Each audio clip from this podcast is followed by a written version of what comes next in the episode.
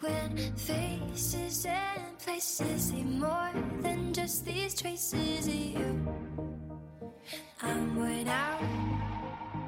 Oh, I don't want you here, but 嗨，各位同学，大家早上好，我是姚老师，欢迎来到今天这一期的英语口语每日养成。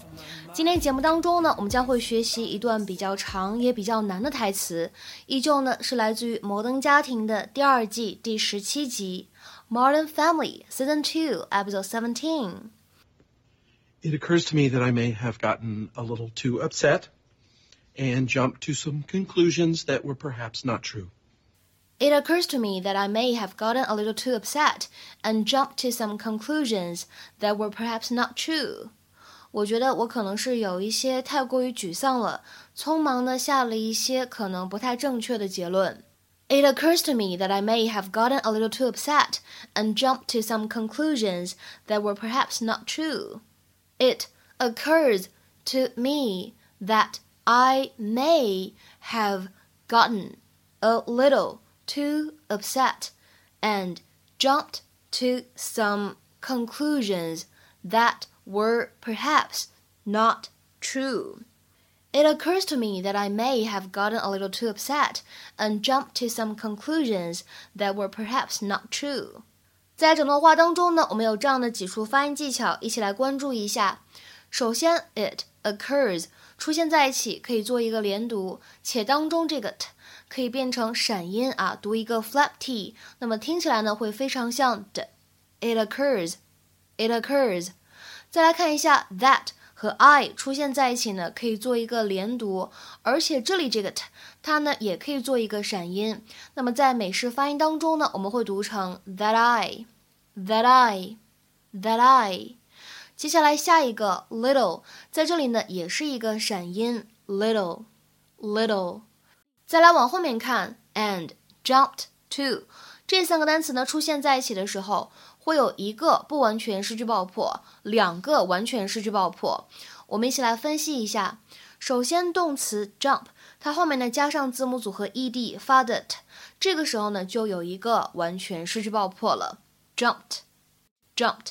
然后呢前面加上一个 and，这里形成了一个不完全失去爆破，and jumped，and jumped。然后呢，jumped 后面呢加上一个 to，在这里呢又是一个完全失去爆破，所以呢这样的三个单词我们可以读成是 and jump to，and jump to，and jump to。然后呢看一下末尾两个单词 not true，在这里呢有一个不完全失去爆破的处理，not true，not true。It occurs to me that I may have gotten a little too upset and jumped to some conclusions that were perhaps not true. I realize now that you would never intentionally do something so unthinkable. So, just wanted to say I'm sorry for accusing you. I did it. I knew it, you two-faced! Let me explain. There, there is no explanation. There is no excuse. I just want to know why. Okay, you, you know how um, s- some women say that they, they forget how painful childbirth was? Well, I, I, I think that you were forgetting how panicked you were before we got Lily, and you were freaking out. I was not. Okay, so it says that we can put the mattress at one of three different levels. Which one should we do? I don't know. We'll just think about how far down she should be. How, how Don't. No! I can't do this! Ah! Okay. Oh, this latch is great. What do people do before this? I don't know. Stop asking me questions. Cam. Can't do this. I can't. Okay, well, I. I don't see what that has to do with anything. I, I was scared that that it was just going to all be too much for you and that you were going to leave. And then I would be the one taking care of a baby and half of her last name would belong to the guy who left us. It was a mistake. I'm sorry. I, I wanted to have it changed, but I needed to get your signature and I was afraid that it would start a big fight and that you would hate me and 在今天节目当中呢，我们会来学习好几个短语。那么，首先第一个，something occurs to somebody，指的是某个人突然想到什么事情，突然有了什么想法、点子或者主意，come into your mind。下面呢，一起来看一下这样的几个例子。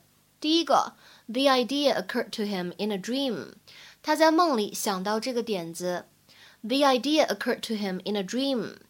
再比如说第二个例子，It didn't occur to him that his wife was having an affair. 他那时并没有想到他的妻子出轨了。It didn't occur to him that his wife was having an affair.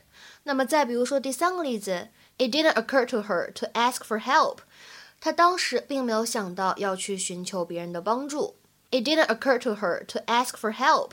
下面的第二点，我们来说一下关键句当中出现的 jump to some conclusions 是什么意思。这也是之前我们学习过的一个知识点。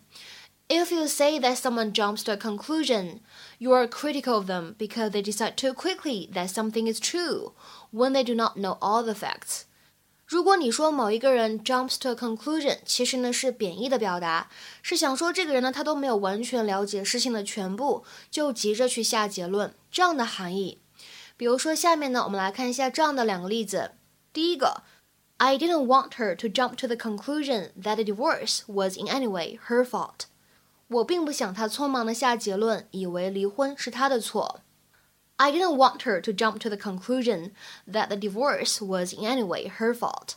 再比如说，看第二个例子，Forgive me, I shouldn't be jumping to conclusions. 抱歉，我不应该这么匆忙就下结论的。Forgive me, I shouldn't be jumping to conclusions. 那么除了刚才讲过的两个表达之外呢，在今天视频当中还出现了这样一句话 I knew it, you two-faced. Let me explain. I knew it, you two-faced. 我就知道你这个两面派。I knew it, you two-faced. 在英语当中呢，two-faced，注意当中有一个 hyphen，有一个连字符，这样的一个词呢，它实际上是一个复合形容词，表示的是两面派的，人前一套，人后一套的，或者我们说见人说人话，见鬼说鬼话的。It describes someone who is not sincere, saying unpleasant things about you to other people while seeming to be pleasant when they are with you. 比如说，下面呢，我们来看一下这样的一些例子。第一个，I don't trust her. I suspect she's a bit two-faced. 我不信任她，我怀疑她有点两面三刀。I don't trust her. I suspect she's a bit two-faced. 再比如说，看下面这个例子。 she always gives me a big hug and then gossips about me as soon as I walk away. I think she is obviously two-faced. 她总是当面给我一个大大的拥抱，我一走后就在背后开始八卦我。我觉得她显然就是一个两面派。She always gives me a big hug and then gossips about me as soon as I walk away. I think she is obviously two-faced. 那么今天的话呢，请各位同学尝试翻译下面这样一个句子，并留言在文章的留言区。今天这个句子呢，相对来说还是比较难的，是一个英译汉。我们来看一下这句话：The scientists saw the public as being particularly two-faced about animal welfare, in view of the way domestic animals are treated. The scientists saw the public as being particularly two-faced about animal welfare in view of the way domestic animals are treated. 这样一个句子应该如何来翻译呢？期待各位同学的踊跃发言。我们今天节目呢就先讲到这里，拜拜。